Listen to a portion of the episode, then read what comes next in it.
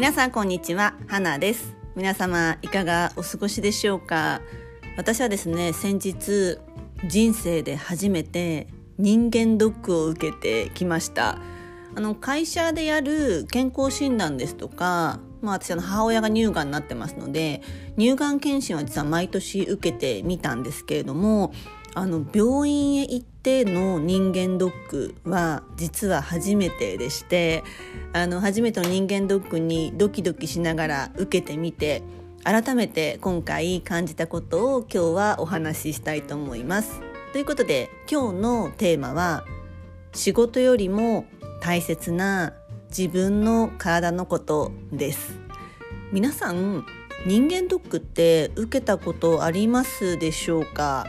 あの会社によってはあのまあ、一定年齢になると会社から人間ドックに行ってくださいっていう会社さんもあれば私の会社はあの、まあ、会社にこう医療機関の方が来て、うん、一斉に健康診断をするタイプだったりするので人間ドックは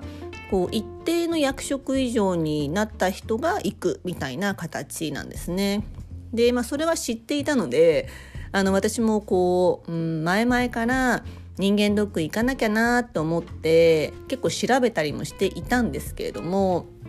うん、とはいえこう仕事の日々のバタバタに、えー、かまけていたここ数年、うん、なんだかんだ行けていなかったのが実態でした。で、まあ、今回その、まあ、人間ドックを受けられる、まあ、会社からがおそらく負担してくれて人間ドックが受けられるタイミングが来たので、えー、初めて行ってきました。あのうちの会社の場合はこう何個か病院が選べるんですけれども、えー、会社の人にいろいろ聞いておすすめの病院へ行ってきました。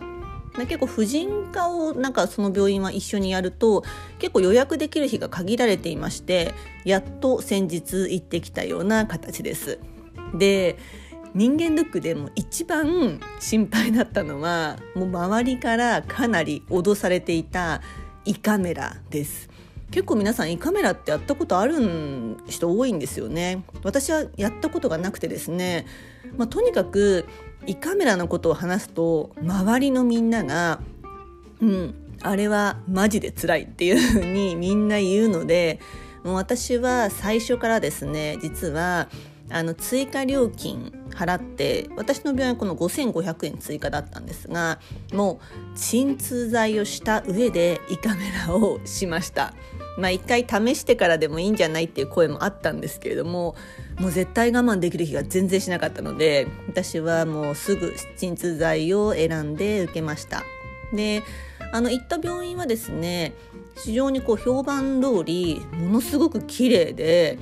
なんだろう皆さんプロフェッショナルの方々がやっている病院でしてあのこちらが受ける方が全く不安を感じさせないなんか人間ドックでした。で私はまあ人間ドック自体が初めてだったこともあってこう最初こう問診みたいなのも結構全体的に話してくださって丁寧にすごく説明をしてくれました。であの印象的だったのが2つあってまずあの何個かこうなんか検診やった後に婦人科検診に入ったんですね。で婦人科検診入った時にこう女医さんだったんですけれども、うん、なんか結構独特の方で見た目はあの女優の片桐はいりさんみたいないでたちでなんかこう、うん、お医者さんっぽくないというかこうやっぱ女性相手にしているからかものすごく穏やかで軽やかでうん、丁寧にすごくこう婦人科検診ってこういうものだよっていうのをすごくお話をしてくださいました。であの私は実は婦人科検診初めてなんですって言ったら「あらそうなの?」っておっしゃってえ住んでる地区町村から2年に一度案内来てないかしらっていうふうに言われて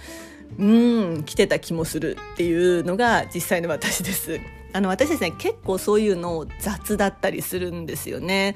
あの歯医者の案内は来ていた気がするんですけれども婦人科って来てたっけ？みたいなこうドギモギしていたらその女医さんがですねいやいやもうちゃんとね皆さん税金お支払いになってるんですから、まあ、せっかくなら2年に一度、まあ、受けてくださいと。なんかとある地域では数年行っていないと通知すらなんか送らなくなる地域もあるみたいだけれどももう問い合わせすれば必ず受けさせてくれるからちゃんと2年に一度は、まあ、行ってくださいね。っていうことを、まあ、ものすごくあの柔らかくなんかこうこちらを責め立てるのは全くなくてあのすごく丁寧に教えてくださいました。皆さん特に女性の方は婦人科検診行かれていますでしょうか？あの私も健康を、まあ、ちょっと過信してる部分もあったりして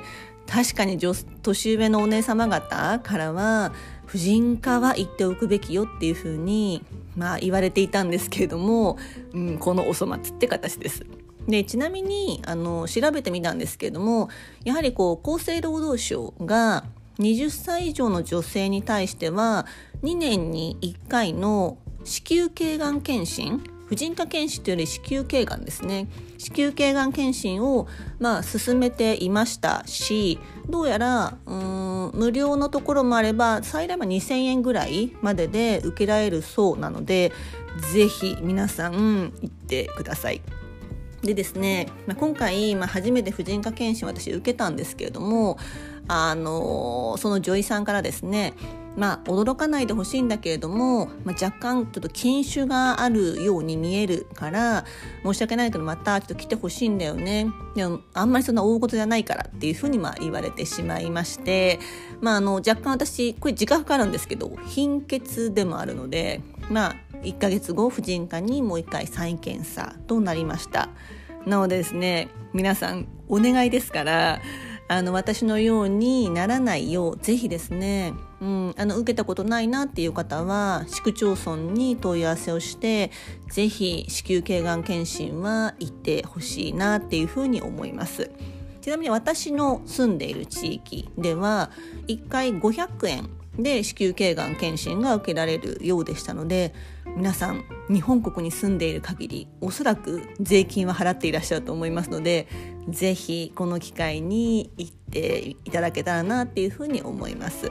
でそして2つ目ものすごいドキドキしていた胃カメラです。もう本当になんかこう案内が来た時にですねなぜかこう車椅子とともにその案内の人が現れまして「え終わったらこれ飲むのかしらと思いつつ、まあ、まず案内されてこう横になった時にですねまずこう喉の麻酔を打たれて多分このバリウムみたいなの飲んでってこう白い液体を渡され、まあ、横になりでこう腕に点滴をまあ刺されたんですよね。で横になってちょっとしていたら口にこういわゆる胃カメラを入れるなんかこうプラスチックの入り口をはめ込まれたまでは覚えてるんです。でその後、まあ男性のお医者さんからこう点滴を通じて「じゃ今から鎮痛剤入れますね」と言われそれ以降は全く記憶にないっていうのが実態です。あのなんか胃カメラを受ける前にどういう状態が一番正常なんですかって聞いたら、えーと目は開いていて痛みは感じずに自分のこう口の中にカメラが入っていく様子がわかるのが一番なんか理想的らしいです。ただ私は完全に寝落ちをしまして口になんか入り口のなんかプラスチックをはめるまでは覚えてるんですけれどもあの胃カメラを入れた様子は全く覚えていないです。であのなので起きたらですね目が覚めたら本当にベッドの上でしてあの全く本当にこれ胃カメラしたかしら？って思うぐらいあの記憶にもないんですが、まあ、痛みも感じず胃カメラが終わったようなのが、えー、実態でした。あの翌日に全く同じ病院に行ったあの男性のあの同僚がいるんですけれども胃カメラどうだったって聞いたらその男性はあの鎮痛剤を打たずに今回初めて試したらしいんですけれどもいやもうひどすぎて来年は絶対に鎮痛剤を打つっていうふうに、まあ、言っていましたので、まあ、どちらを打つかはちょっと追加料金払ったりするんですけれども、まあ、ご参考までに鎮痛剤を打った感想を共有させていただきます。で、まあ、全部の検診がまあ終わりましてなんかこう所見っていうんですかね全体感をの問診を最後言っていただき、まあ、上でランチ無料で食べれますからよかったら是非っていうふうに言われてうん、ランチをいただいて帰りました。まあ、なんかそこすごくランチも美味しくてですね、まあ、人間ドックの日って朝から何も食べていなかったので東京タワーの見えるうんなんか病院の老舗のレストランでなんか本当にこれコースですかっていうほどの料理が運ばれたそれが人間ドックの全体像でした。なんかもうもはやですねまあ、病院食ではないといったら、まあ、病気ではないのあれですけれどもものすごくあの満足して帰路に着いたような人間ドックでありました。あのまあ、胃カメラはですね鎮痛剤のおかげで、まあ、乗り越えられたんですけれども婦人科検診の、まあ、やっぱり重要さに気づかされた初体験の人間ドックとなりました。うんなので女性の皆さんですねぜひあの皆さん日本国に住んでる限りは税金を払っていると思いますのでその税金はですねその、えー、負担分の一部を国が負担してくれますのでぜひ私のようになる前にですね、えー、婦人科検診を受けてほしいなっていうふうに思います。いかがだったでしょうか？